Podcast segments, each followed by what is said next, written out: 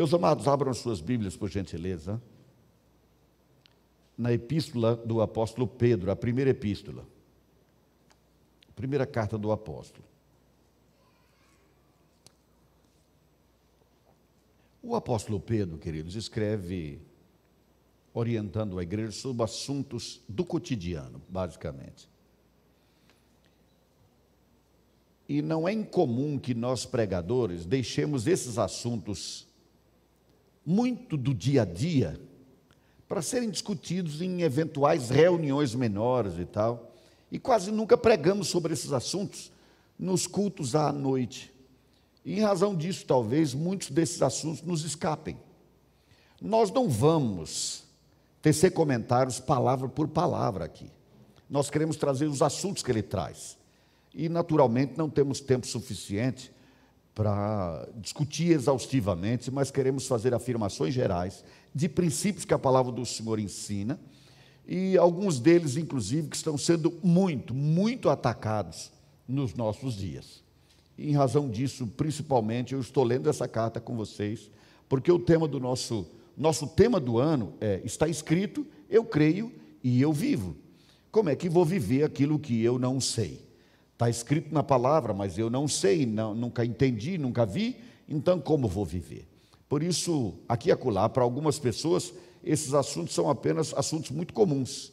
Mas a Ana, hoje pela manhã, ministrando sobre o período entre o Velho e o Novo Testamento, período interbíblico, e depois, numa avaliação muito rápida sobre o Novo Testamento, a história e geografia daquele momento, que aconteceu com Jesus, com a igreja, etc., ela lembrou desse detalhe, que as epístolas, as cartas foram escritas, queridos, porque quando a igreja nasceu, só tinha o Velho Testamento. A Bíblia que Jesus lia era o Velho Testamento, não havia nada de Novo Testamento. E isso foi escrito durante 100 anos, os 100 primeiros anos da igreja. Só então, depois de cerca de 100 anos, que foi fechado esse cano, essa palavra, e assim agora isso distribuído entre as igrejas. Então havia necessidade que os apóstolos orientassem as igrejas. E aqui no caso o apóstolo Pedro está trazendo essa orientação. Por isso, eventualmente, pode acontecer, inclusive, de ele trazer um assunto também abordado pelo apóstolo Paulo, e o próprio apóstolo Pedro, aqui e acolá, parece repetitivo porque havia necessidade de uma ênfase sobre determinados assuntos. E não era geralmente algo escrito para que pudesse ficar para a posteridade, mas não era incomum que acontecesse de estar havendo problema em relação àquele tema, então o apóstolo escrevia esclarecendo. E aqui ele traz muitos esclarecimentos sobre a vida, a nova vida que temos em Cristo. Porque, meus amados, uma pessoa não tem que necessariamente ser discípulo de Jesus. Muita gente se diz cristão no Brasil. Aqui, os evangélicos são cristãos, os protestantes são cristãos, os católicos são cristãos, os espíritas também se dizem cristãos, eles têm programa na televisão em que exaltam o Cristo. Então, cristão, praticamente, excetuando os ateus, quase todo mundo é inclusive aqueles que cultuam segundo os costumes africanos, como lá na Bahia, por exemplo, muitos deles se dizem também cristãos e se consideram cristãos e têm os seus terreiros, mas tem um dia que vão lavar as escadarias de um templo, porque dizem que também são cristãos. Eventualmente, isso vem em decorrência da miscigenação que houve lá atrás e praticamente de uma imposição também mas, uma imposição religiosa, eu digo.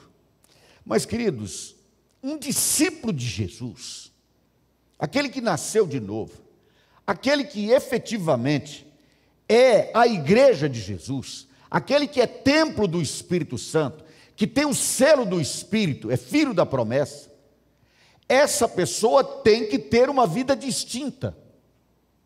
Quando eu falo de uma vida distinta, de uma vida diferente, eu não quero dizer que essa pessoa tem uma vida que o coloca na condição de um, de um extraterrestre, alguém que não, não parece um ser desse mundo, não é nada disso. Mas eu estou falando, sobretudo, de princípios e valores que essa pessoa agora abraça e aos quais não abandona por motivo nenhum. Só que esses princípios e valores vêm sendo atacados desde o início da vida da igreja, eventualmente dentro da própria igreja. Por isso nós precisamos voltar a eles, reprisar os ensinos, mesmo que já seja algo do cotidiano nosso, porque a gente vai abandonando sem nem perceber, mas pior do que isso, a gente vai fazendo um mix, vai misturando um pouco daquilo que está na Bíblia e um pouco daquilo que a cultura do nosso tempo ensina. O primeiro assunto do apóstolo, aqui no capítulo 3, onde nós vamos nos debruçar hoje à noite, ele traz um assunto que hoje, mais do que em qualquer outra ocasião, está havendo essa mistura. Um pouco do que a palavra de Deus diz, um pouco do que a cultura da nossa geração diz. E não pode ser assim, queridos. Um grande problema aí para nós, um enfrentamento, é que quando nós nos apegamos firmemente a esses valores, a esses princípios, nós nos colocamos como aquele que rema contra a maré. Nós estamos indo enquanto eles estão vindo, estamos vindo enquanto eles estão indo. Eu já disse aqui uma vez e reafirmo que a vida de um discípulo de Jesus é como uma pessoa que sobe a escada que está descendo. Então a gente não pode parar.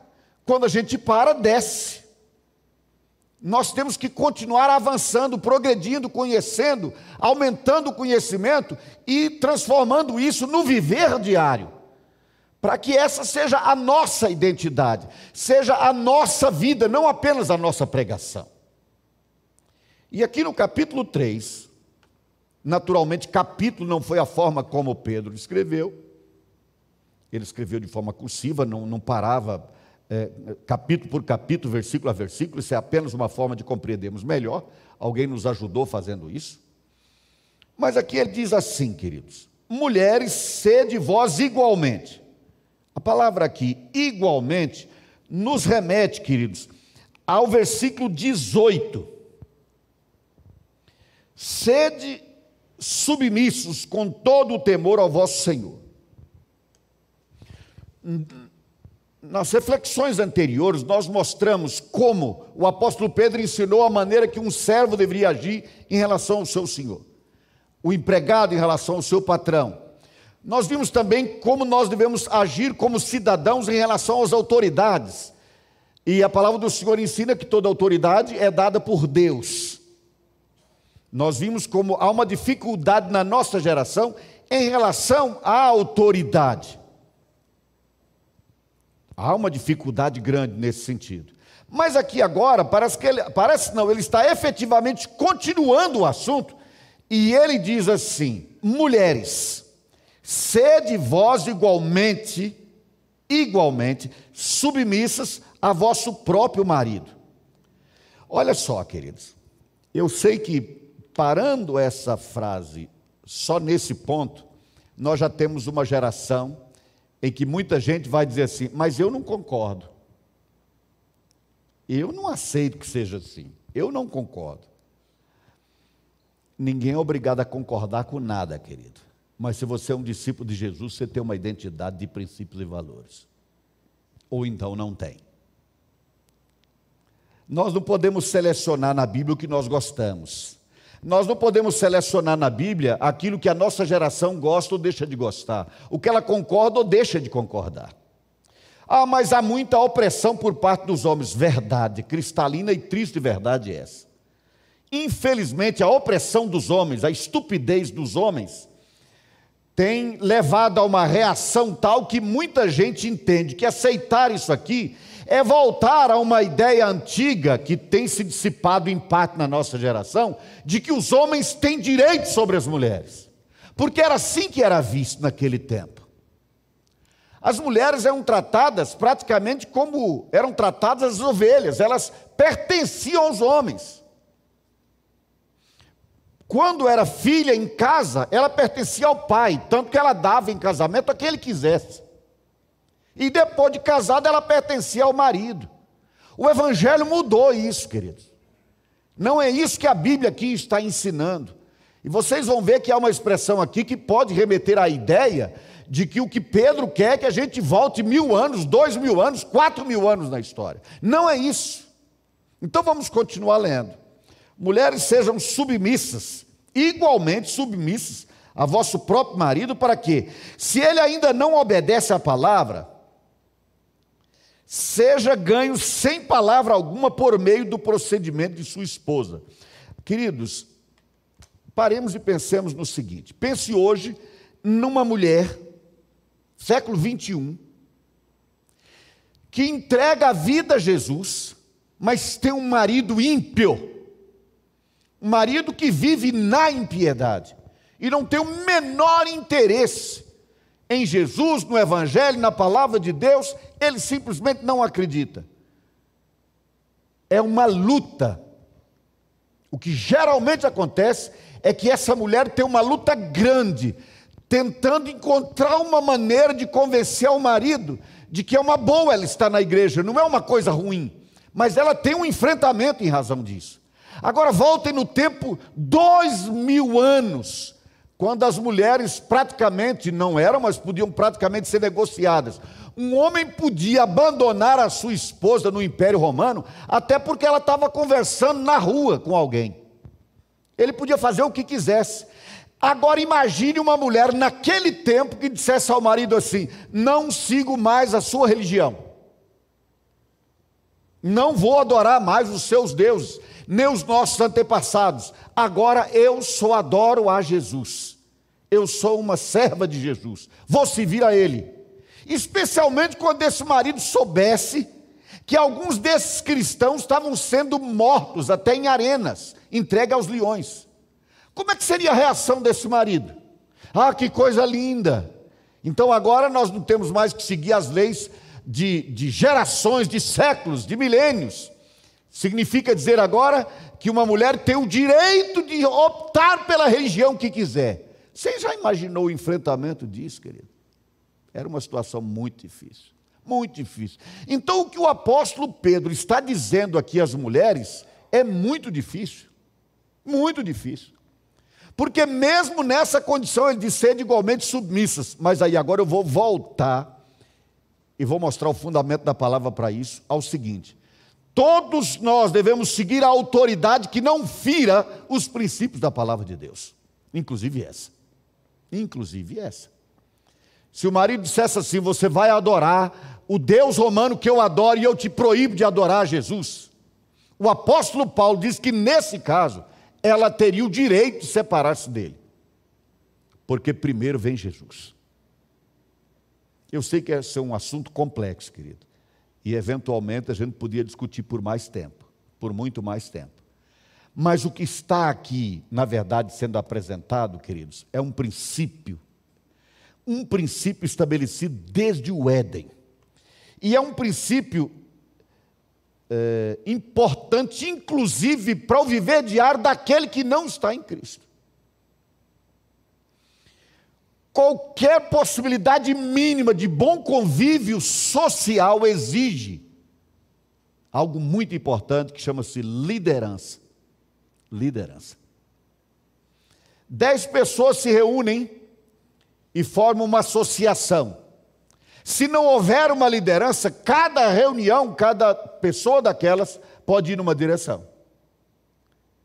Antes de sofrer um acidente, eu jogava tênis. Joguei muito tênis e gostava muito. E eventualmente a gente jogava em dupla. Mas na dupla, geralmente um joga mais à frente e o outro um pouco mais atrás.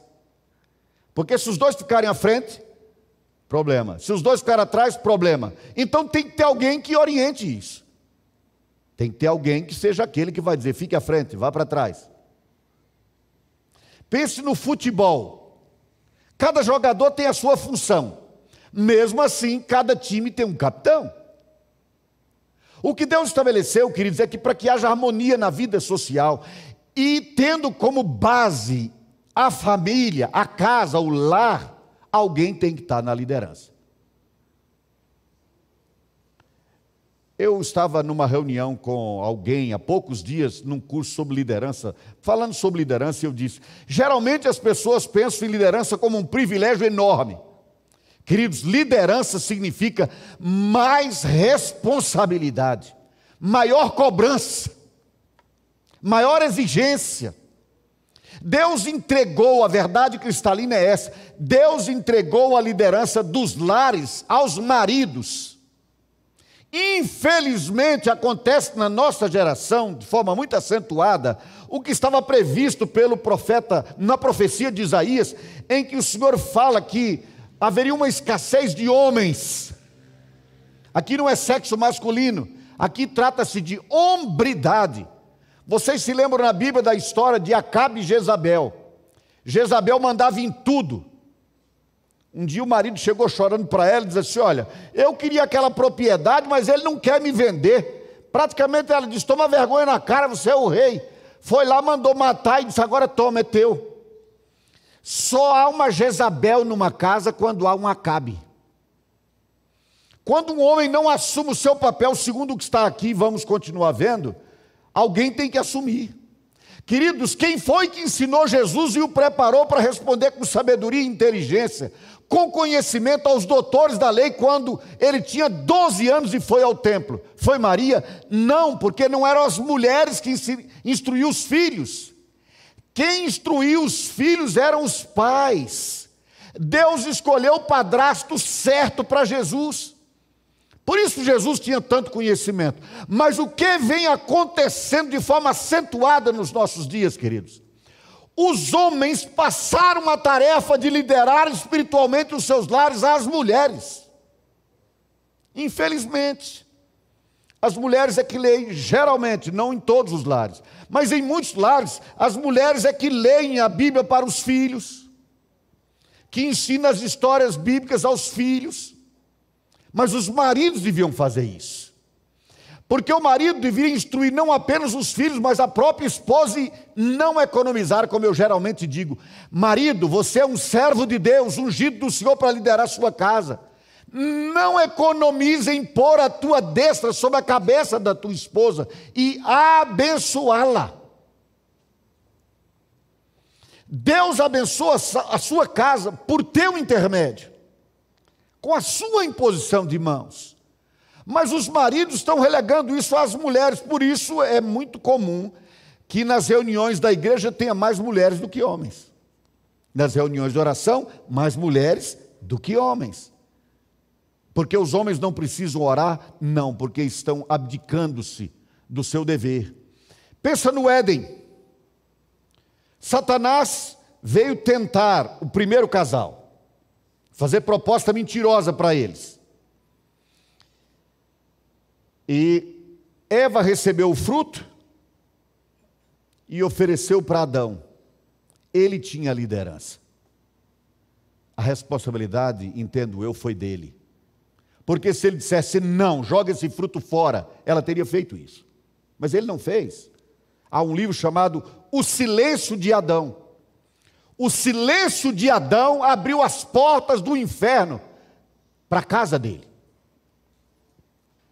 Infelizmente, Adão não cumpriu devidamente o seu papel, e por essa ausência de liderança dele, Satanás entrou na casa dele.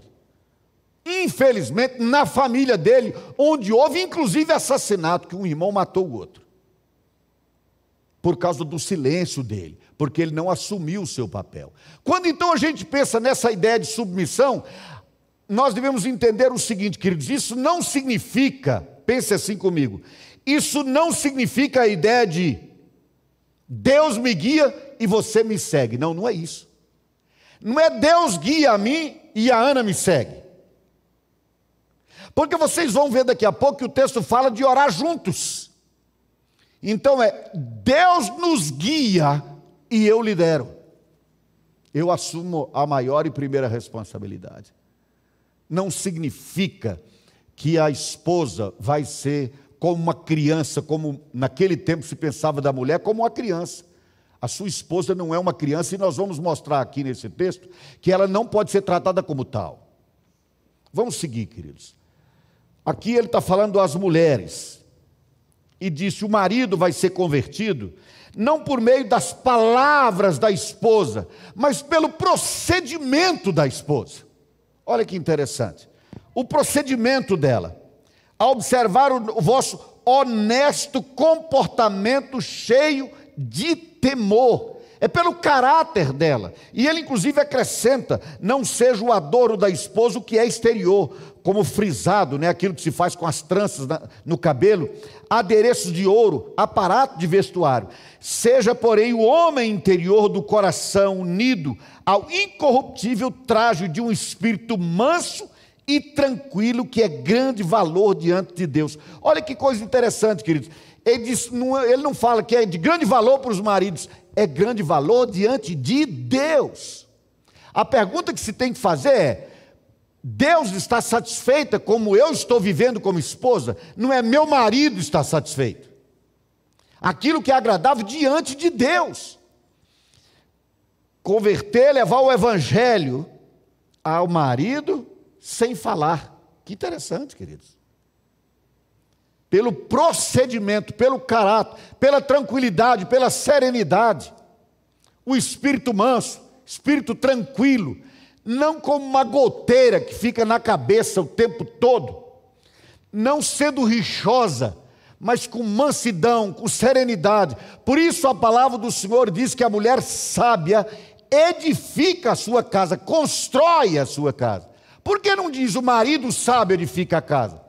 Porque efetivamente, queridos, a esposa sábia é ela que conduz o lar no dia a dia. É ela, está na mão dela. Infelizmente, para algumas pessoas, a ideia é a seguinte: eu ganho dinheiro, pago, você trabalha e eu mando. Como se valesse no lar a regra do ouro. Porque os americanos dizem que a regra do ouro é que quem tem o ouro faz as regras. Não é assim. Pelo contrário, se você lê no livro de Provérbios, no capítulo 31, e quando fala daquela mulher cheia de virtudes, é uma mulher empreendedora. Queridos, Salomão já falava que era melhor o salário de dois do que o salário de um. Desde sempre a Bíblia apresenta a mulher como uma guerreira, como alguém que está na lida, no trabalho. O que vem acontecendo hoje, que é um problema, não é o fato das mulheres estarem se tornando CEO das empresas é o fato de muitas não se sentirem honradas e dignificadas o suficiente em serem apenas mães. Raquel era uma cuidadora de ovelhas, era uma pastora de ovelhas. E ela era muito bem sucedida como pastora de ovelhas. Mas qual era o sonho de Raquel, queridos? Ser mãe. Esse era o seu sonho. Esse era o seu pedido permanente, as suas lágrimas decorriam não do seu negócio não estar indo bem, mas do fato de ela não poder ser mãe. Houve uma juíza em Israel. A gente pensa que as mulheres, por não terem aquele valor devido, elas ficavam sempre à margem. Mas houve situação em Israel em que uma mulher se tornou juíza, líder em Israel. Inclusive houve uma batalha e ela foi chamada e avisou ao líder: disse, Olha, as glórias serão para mim depois. Você não vai se incomodar com isso? E ela então foi uma juíza, uma juíza querida em Israel. Mas houve uma ocasião em que ela fez um pequeno resumo da sua vida, uma pequenina autobiografia. E ela conta então a história de Israel, o problema que a nação estava enfrentando, e a gente pensa que ela podia se levantar e dizer: estava acontecendo tudo isso até que levantei-me por juíza em Israel. Não. Ela disse assim: até que levantei-me por mãe em Israel. As juízas vão continuar passando nos concursos, as mulheres sendo juízas. Muitas serão CEO das empresas, Muitas, aliás, eu tenho dito que a gente tem que abrir uma discussão, porque em breve as mulheres praticamente vão assumir o controle das empresas, quase todas. Estão fazendo é, doutorado, pós-doutorado. Então é natural, as mulheres vão assumir a liderança. E o que, é que vai mudar nos lares dos discípulos de Jesus? Nada. Queridos, essa liderança não tem a ver com títulos, essa liderança não tem a ver com, com ganhos materiais, ah, mas a esposa ganha 30 mil enquanto o marido ganha 5. Não faz diferença. Não é esse tipo de liderança que nós estamos falando. Nós estamos falando de uma orientação espiritual dos lares. E se tem uma orientação, significa que isso abrange todas as áreas da vida do lar. Então, ele diz: olha, a esposa deve ter um comportamento que leve o marido para Jesus. E aí ele cita como exemplo, pois foi assim também que a si mesma, estou no versículo 5 do capítulo 3, que a si mesmas se ataviaram outrora santas mulheres que esperavam em Deus, estando submissas a seu próprio marido. Como fazia Sara, que obedeceu a Abraão, chamando-lhe Senhor, da qual vós vos tornastes filhas, praticando bem e não temendo perturbação alguma. Aí você diz assim: então as mulheres devem chamar os maridos de senhor? Eventualmente em casa eu brinco dizendo isso, né? Eu quero ser como no tempo de Abraão. Eu quero ser chamado de senhor. E às vezes digo também que eu quero o direito de Davi. Quando ficar velhinho, uma mocinha para aquecer os pés, né? E Ana Paula diz assim: Deixa comigo, eu vou escolher essa mocinha para aquecer teu pé quando você estiver velho. É claro, queridos, que esse texto não está dizendo que literalmente nós temos que fazer isso na nossa geração. É um tempo novo, naturalmente. O que está aqui deve permanecer a ideia de uma liderança, queridos. Vocês sabiam que uma grande parte dos lares brasileiros são liderados por mulheres? Muitos são liderados por mulheres. E não é só porque não, é, é, o marido não assumiu o seu papel, é porque muitos nem têm marido. Aliás, hoje está se tornando, infelizmente, é, comum, não normal. Muitas mulheres não querem casamento, não querem marido, quer ter filho. Chamam de produção independente. Eu acho isso um raciocínio ridículo, patético. Porque, queridos, uma família se forma com pai, com mãe, com avô, com avó, com filhos, com filhas, tios, tias, é assim que a família anda. É assim que ela funciona. Foi assim que Deus estabeleceu. Pois bem, aqui o apóstolo fala para as mulheres, mas ele também fala para os maridos. E olha como ele começa: Maridos, vós o quê? Igualmente. Ou seja, há aqui, queridos, uma ação, que, um princípio, uma orientação para as mulheres, mas igualmente há uma orientação para os homens. E é curioso que a gente tem que prestar tanta atenção na orientação dada às mulheres quanto naquela dada aos homens. E na orientação dada aos homens, Há detalhes, vejamos, versículo 7. Maridos, vós igualmente vivei a vida comum do lar. Como?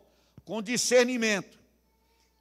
Tendo consideração para com a mulher, com a vossa mulher, como parte mais frágil. Vamos lá, queridos. Quando se pensa numa mulher como frágil, isso nada tem a ver com caráter, com capacidade de administração, com capacidade de gerenciamento, etc. Quando fala da mulher como parte mais frágil, é pelo óbvio lulante. É natural. Agora, por exemplo, houve um protesto mundial. Por quê? Porque um trans, um homem que se faz passar por mulher, ganhou lá nos Estados Unidos, numa competição feminina. Eu não sei exatamente em que foi, mas alguma parte de atletismo, não sei se alguém viu isso. Em natação, né? Em natação. Realmente não tem sentido não tem sentido, porque é natural que os homens sejam mais fortes. É, é natural isso. Então é natural que a mulher seja tomada como parte mais frágil. Então, desde agora, vamos estabelecer o seguinte, queridos: o homem que acredita que tem que se impor como macho, como senhor, como quem manda em casa, é porque é fraco. É porque é fraco. Porque isso devia ser um processo natural. Mas, infelizmente, há ainda no nosso tempo, por absurdo que seja, ainda há no nosso tempo homens que batem em mulheres, na própria esposa. Na própria esposa. Queridos, eu gostaria que os irmãos guardassem isso muito bem claro. Um homem que oprime a sua esposa, seja fisicamente ou moralmente, emocionalmente, e se apresenta na igreja como um santo, orando ao Senhor, tem que se lembrar que o pecado faz separação entre nós e Deus. E aqui diz que o marido deve tratar a esposa como parte mais frágil. Entender isso. Eu acredito que já disse a vocês aquela situação em que eu fui visitar uma pessoa porque recebi um recado de que o marido, jovem marido, tinha batido na esposa. Quando eu cheguei lá na Asa Sul para visitar essa casa, ela estava assim com machucado no pescoço, no rosto, E eu disse: Cadê seu marido? Ela disse assim: Olha, pastor, ele ficou louco.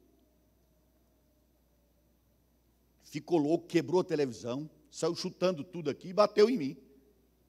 E eu disse: agora onde ele está? E ela disse: A polícia levou. Veio a polícia e a polícia o levou. E eu disse: Quando a polícia chegou, ele bateu na polícia? Ela disse: Não. Falando, então ele não está louco. Ele está tomado de covardia e safadeza. Se tivessem dado uma pisa boa nele, ele talvez tivesse aprendido a lição. É covardia. Porque a conversa é perdi a cabeça. Mas a polícia chega com um revólver ou com um cacetete e ele acha a cabeça rapidamente. Então não é problema de perder a cabeça. É de falta de caráter, é de covardia. Mas isso existe, inclusive, entre aqueles que se dizem discípulos de Jesus. É uma situação ridícula imaginar isso na nossa geração. Mas ainda pode acontecer. E eu quero lembrar a todos, queridos, que isso não é só físico. Eventualmente a opressão é psicológica. Relembrando novamente esse detalhe também. Eu estava no segundo ano de casado, terceiro ano de casado, quando eu disse que a Ana chegou para mim e disse: Eu quero um dinheiro porque eu quero, é, vou sair e comprar um batom. Isso tem muitos anos. Estou com 61 agora, eu tinha uns 24, talvez, 25 anos. Eu disse: Mas você já tem três lá no banheiro? Vai comprar mais um. Ela disse assim: Na sua caixa de pesca, quantos anzóis tem? Né? Você me pediu opinião sobre comprar mais anzóis? Eu disse, não. Ele disse, então por que, que eu tenho que explicar até a compra de um batom? Aí eu fiz uma pergunta que talvez não devesse ter feito. Eu disse, Ana, eu estou oprimindo você. Ela disse, tá, você está me oprimindo e muito. Aí eu tomei uma decisão. Olha, se eu tinha vinte e poucos anos, agora estou com 61, nunca mudamos essa decisão. Eu disse: então vamos fazer o seguinte: daqui para frente, você vai receber o salário e vai administrá-lo. E eu me lembro que quando fui fazer faculdade de direito, muitos anos depois. Então, queridos, quando eu voltei a fazer faculdade, fui fazer faculdade de direito, era até engraçado.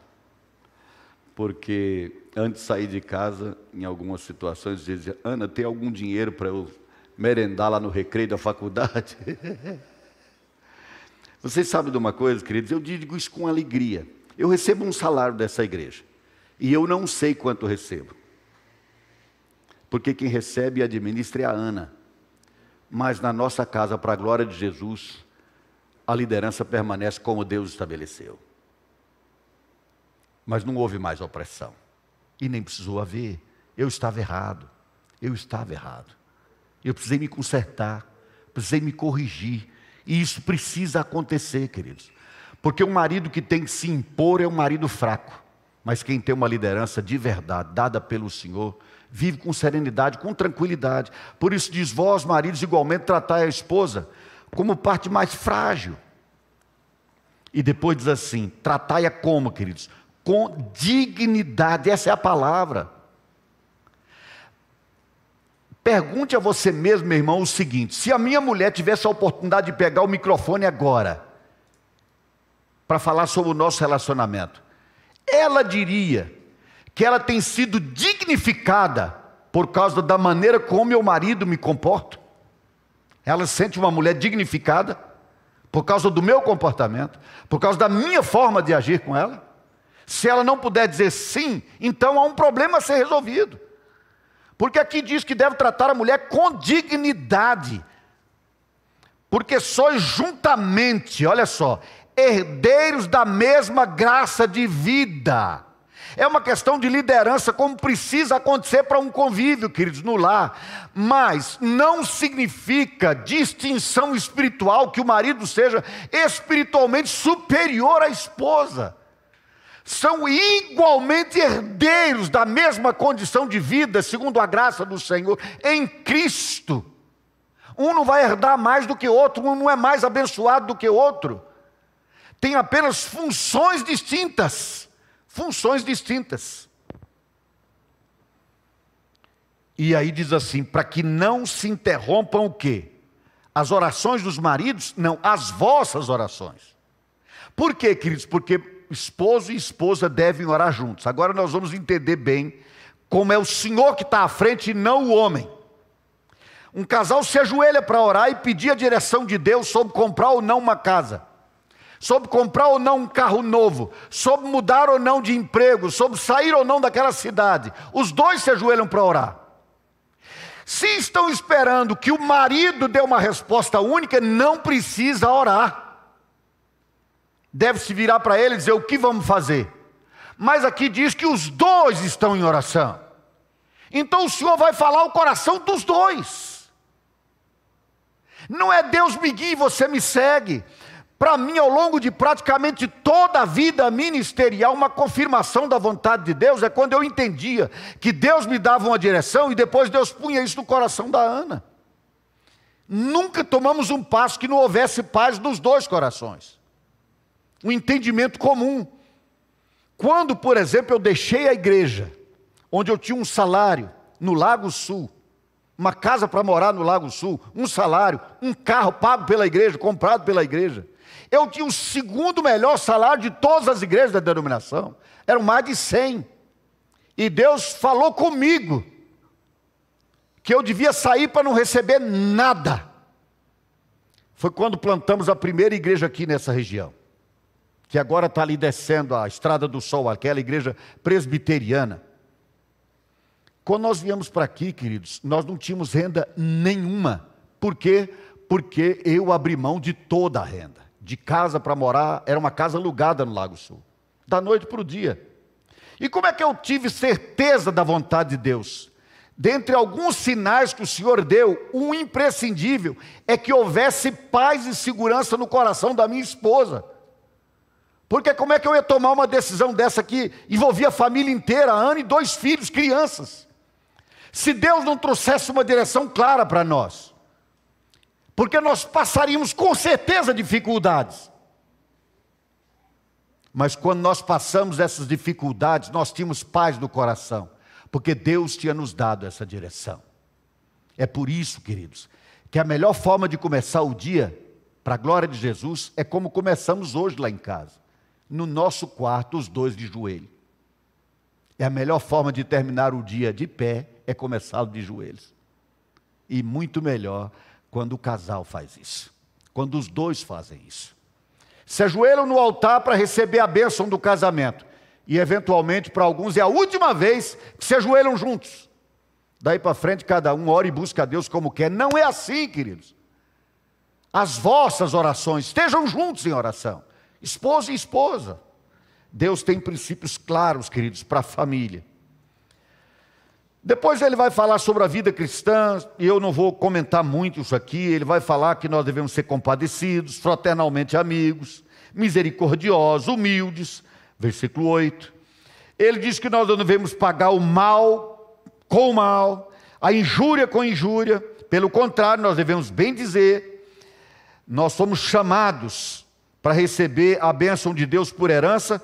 E depois ele diz no versículo 10: Quem quer amar a vida e ver dias felizes, refreia a língua do mal, evite que seus lábios falem dolosamente, aparte-se do mal, pratique o que é bom, busque a paz e empenhe-se alcançar, alcançar essa paz, porque os olhos do Senhor repousam sobre os justos e os seus ouvidos estão abertos às suas súplicas, mas o rosto do Senhor está contra aqueles que praticam males. Ele está falando sobre o casal e está falando de um modo geral também sobre a igreja. E aí eu vou fechar aqui nesse ponto, queridos. Versículo 13. Porque aqui parece, na verdade, uma contradição. Ora, quem é que vos há de maltratar se fordes zelosos do que é bom? Mas peraí. Jesus foi mal? Jesus era zeloso do que era bom? Sim. Ele foi bem tratado? Não. Foi despido, surrado, crucificado. Estevão era mal? Não, era bom. Zeloso do que era bom. E, no entanto, foi apedrejado até a morte. Ó, oh, então, Pedro, eu acredito que aqui você cometeu um pequeno vacilo, não é bem assim. Na prática, não é isso. Queridos, não há contradição na palavra de Deus. Eventuais paradoxos, mas não contradição. O que Pedro está aqui dizendo, queridos, é algo maravilhoso, é algo muito profundo. Eu vou recomendar a você, porque o tempo não vai nos permitir estender.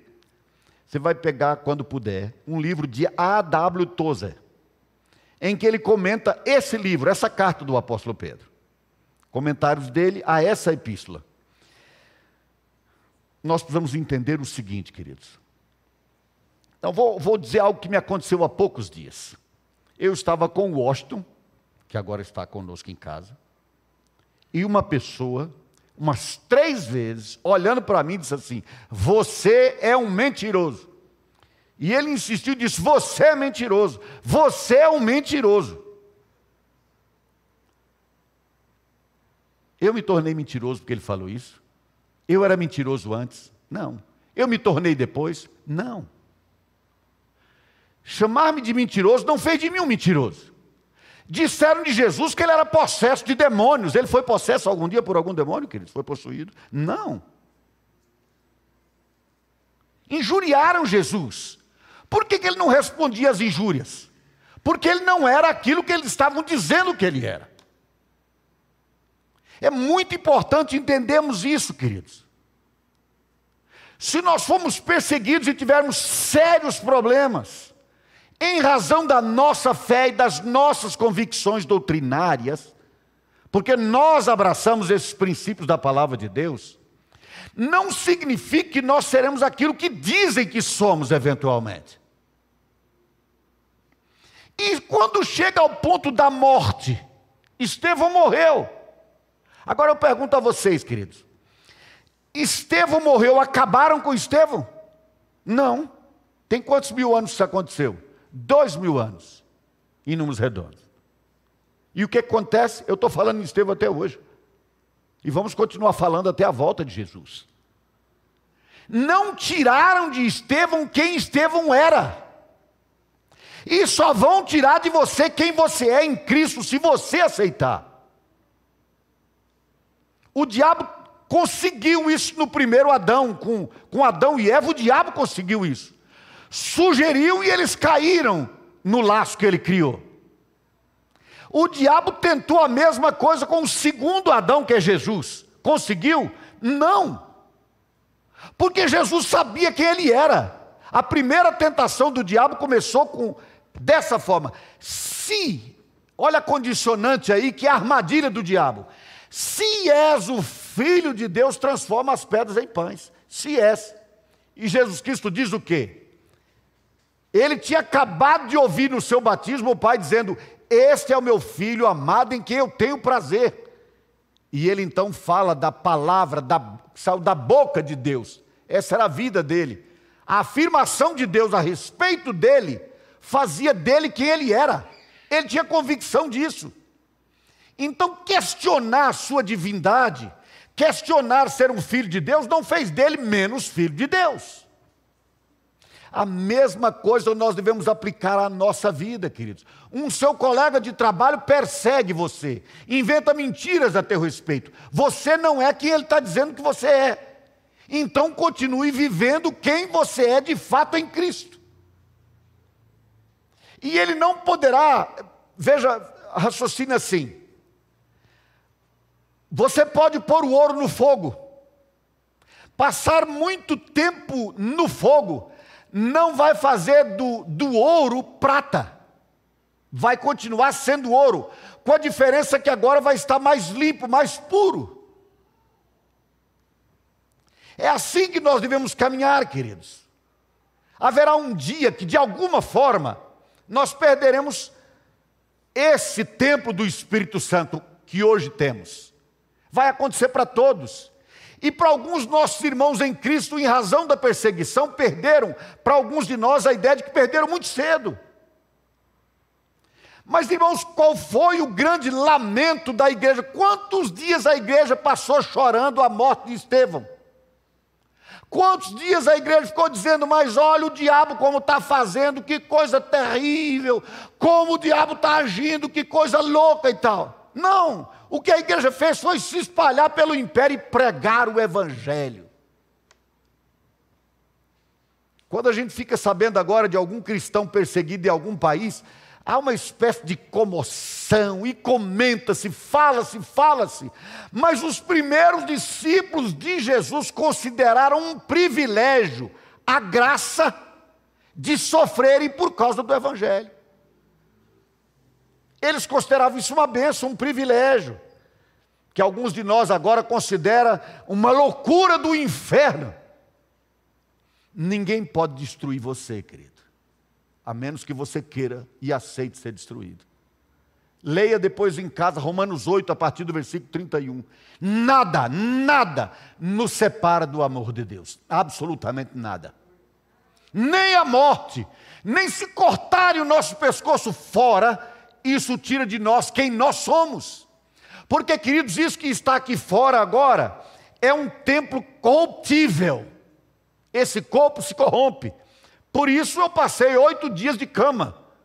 Por isso você olha para a minha cara e eu não tenho mais aquela de 24 anos, 25 anos, quando eu tive aquela questão com a Ana que eu acabo de mencionar. Você olha para cá e vê a cara de um velho com barba branca, porque esse corpo vai se corrompendo. Nós receberemos um corpo novo e incorruptível.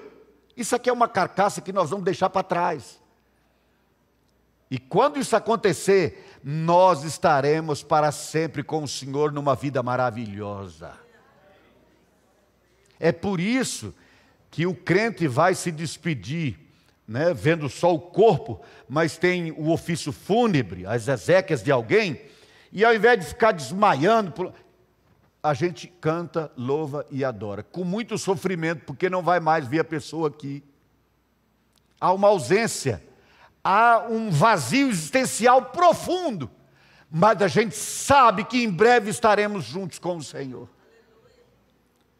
É por isso que ele diz assim: ninguém pode te maltratar se você continuar firme em Cristo, fazendo o bem, fazendo o que é certo, sem maledicência, como um bom marido, como uma boa esposa, seguindo os princípios do Evangelho.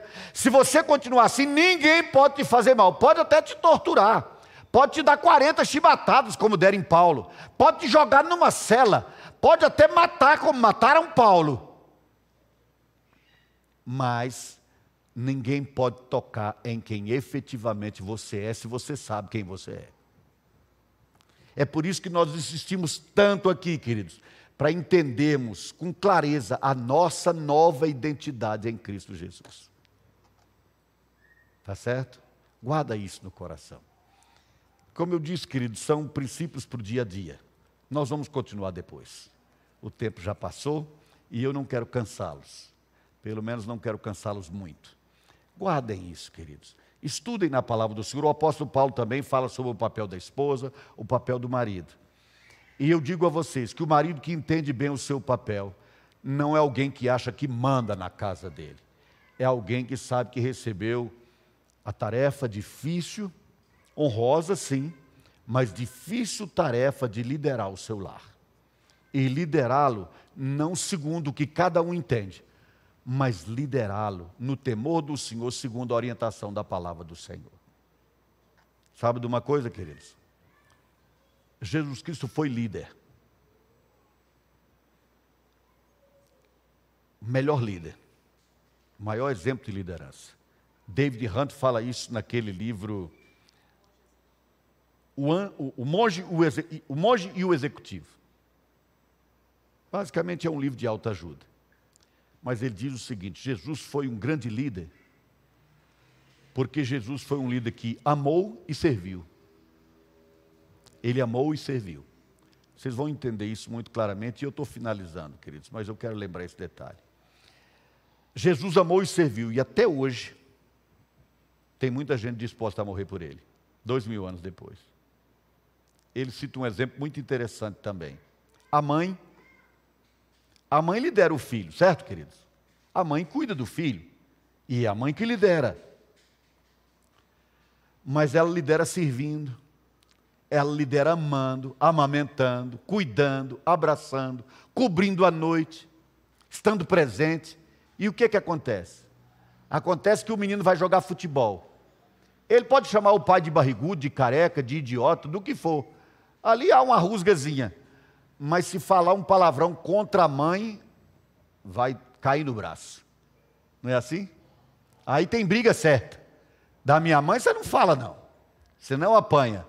Mesmo que ele apanhe, mas parte para cima. Por que isso, queridos? Porque ele manda na mãe? Não, a mãe é líder dele. Mas é um líder que abraça, que ama, que cuida, zeloso. O marido bom é o marido que faz isso. Marido zeloso, que abraça, que cuida, que está presente. Ser liderado por uma pessoa assim, queridos, é uma coisa boa. Não é ruim. Especialmente porque Paulo diz assim: marido, ame a sua esposa como Cristo amou a sua igreja. Então você vai liderar a sua casa como Cristo liderou a sua igreja. Com disposição de dar a vida pela igreja quando preciso foi. Amém, queridos? Que Deus nos ajude.